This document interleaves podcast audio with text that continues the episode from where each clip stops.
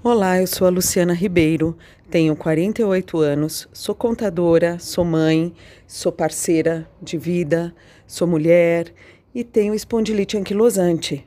É, sou portadora, né? Eu sempre levei uma vida muito agitada, muito corrida, trabalhei muito, é, muita atividade física, muita ginástica e uma vida extremamente intensa. E de repente, do nada, começaram a aparecer dores. Eu estava numa aula de academia fazendo bike e eu comecei a sentir uma dor na coluna. E dessa dor ela não passava. E eu ia no hospital, eles me davam um anti-inflamatório, eu tomava, por cinco dias eu ficava bem, que era o tempo da medicação, e quando eu voltava sem ela, a dor estava aqui de novo. Isso foi acontecendo três, quatro, cinco vezes, até que os médicos me pediram que eu fizesse uma ressonância magnética na coluna para ver o que estava acontecendo. E quando saiu o resultado, os médicos me falaram: Como assim, menina? Você capotou um carro? Você passou por é, agressão infantil? E eu falei: Não, mas espera, o que está acontecendo? E me disseram que eu tinha 11 protusões e três hérnias de disco na coluna. Eu falei: Não pode ser, eu nunca tive nada, sempre saudável. Eu lembraria se eu tivesse capotado um carro, alguma coisa parecida, né? Isso não teria acontecido assim do nada. E aí foi um ano de muita dor, aquilo aumentando, aumentando, aumentando. A cada dia eu ia perdendo movimento. Chegou um ponto que eu tinha perdido 70% dos meus movimentos, eu mexia braços e cabeça, mais nada. Eu não conseguia deitar para dormir porque a coluna não tinha flexibilidade, não dobrava. Então eu ficava reta como se tivesse uma barra de ferro na minha coluna, não dobrava de jeito nenhum e não conseguia virar para eu dirigir. Meu carro é automático, um carro muito alto. Eu entrava no carro, ia até o posto de gasolina e os frentistas abriam o tanque de gasolina para mim. Eles acionavam o botãozinho, porque eu não conseguia me curvar para poder acionar o botãozinho para abastecer o carro. E foi um ano de oito terapias semanais e essas terapias elas aconteciam para poder fazer com que eu me mexesse e não tirar a dor. A dor não cedia. Dez meses com a utilização de morfina, até que eu comecei a ter bastante oscilação de memória é, e problemas né, que a gente acaba tendo. A morfina é muito boa, sim, no limite da dor, mas ela tem que ser um remédio intermediário até um tratamento definitivo, né? E não permanente.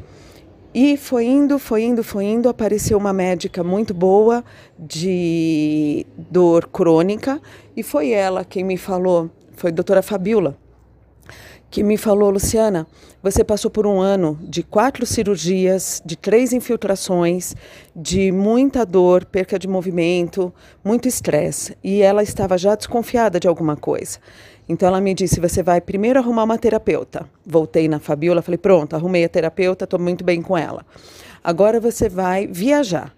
Você vai viajar, eu vou te fazer uma infiltração, eu vou fazer de um jeito com que você não sinta dor na coluna de jeito nenhum e nem no quadril, porque eu tinha muita dor no quadril, principalmente no, na, na parte esquerda, na lateral esquerda. E ela falou: você vai viajar, pega um lugar que você tem uma água morna, que tenha praia. Se você tiver dor, você mergulha, leva a medicação e quando voltar a gente continua a investigação. E ali eu vi que ela tinha percebido que era alguma coisa além e que ela estava me preparando para isso, que foi uma sacação ótima. Fiz a infiltração, fui viajar, foi linda viagem, fui para o Caribe, maravilhoso. Fui com minhas filhas e aí chegando lá, a minha perna parou, meu joelho travou, inchou, ficou enorme, não dobrava de jeito nenhum. E doía, doía muito, muito. E a única coisa que eu consegui fazer foi arrumar um iglu, um cooler, um iglu, um cooler, né, de gelo, e ficava com a perna no gelo até conseguir um avião e voltar para o Brasil. Voltando, ela me encaminhou para um médico reumatologista, que até então eu não sabia nem o que o reumatologista fazia e que minimamente eu sabia que ele cuidava de idosos, nada além disso. Olha a lei do engano. E aí o que, que aconteceu? Contando toda a história para ele, que meu corpo não dobrava, das dores, o como que era, da rigidez, que eu acordava no meio da madrugada e ficava andando, andando, andando no quarto até suar para que a dor passasse. E aí quando eu voltava a dormir, a dor voltava. E era assim, quando eu estava em movimento a dor passava e quando eu ia para o repouso a dor retornava, né? E aí ele me falou, Luciana, eu acho que saindo de todas a, a, o quadro padrão, porque você é mulher, porque você já passou dos 40 anos, eu estava com 43 na época. Ele falou, eu acho que você tem espondilite anquilosante. Eu falei, oi? O que, que é isso? Nunca tinha escutado esse nome tão grande, tão estranho. E aí a gente sair dali, ele falou: você vai fazer os exames, você vai testar o anticorpo HLA-B27, o que deu positivo. E nesse processo de sair do consultório para poder fazer o exame que confirmaria e tudo mais, eu fui, lógico, para o Google, doutor Google, dando as informações. E uma das primeiras páginas que eu abri falava que eu ia durar semanas. Eu falei, como assim? Eu vou morrer? Eu tenho tanta coisa para fazer ainda. Eu tenho filhos para criar, vida para viver, amor para viver. É, tenho um amor na minha vida. Como que eu vou fazer isso? E aí eu voltei na consulta muito abalada, né? Conversando com ele, ele falava: Luciana, você é, se tossir me, me, liga, se acontecer alguma coisa me chama, é, não sei o quê. E eu lembro que na época eu virei para o meu marido e falei: escuta, eu não sei se eu saio daqui para comprar um caixão ou para fazer o tratamento, porque ele me deu toda a documentação para eu dar entrada no, no biológico. A doença veio muito grave, então de imediato era biológico, eu não tinha nenhuma aceitação para anti-inflamatório. Eu não, meu estômago não aceitava de jeito nenhum, eu ficava muito mal, passava muito mal. E aí foi que, voltando só um pouquinho, todo aquele um ano de processo com cirurgia, tudo, eu estava num dos melhores ortopedistas do país. E esse ortopedista em nenhum momento olhou meu exame de sangue, que desde ali já apontava um índice de inflamação absurdo. Era como se eu tivesse 98% do corpo inflamado. E ele não me encaminhou para uma outra especialidade. Ele me segurou por um ano. Isso tudo poderia ter sido amenizado se logo no início eu tivesse procurado um reumatologista. E aí eu não sabia nem o que um reumato fazia. Bom, quando voltou a notícia nesse ortopedista de que era espondilite anquilosante, ele se sentiu um pouco magoado com a médica da dor por ela ter me encaminhado a um outro especialista e tirado a paciente dele, o que foi uma conduta não muito legal, né? Ela fez o que tinha que ser feito, o que ele deveria ter feito, na verdade.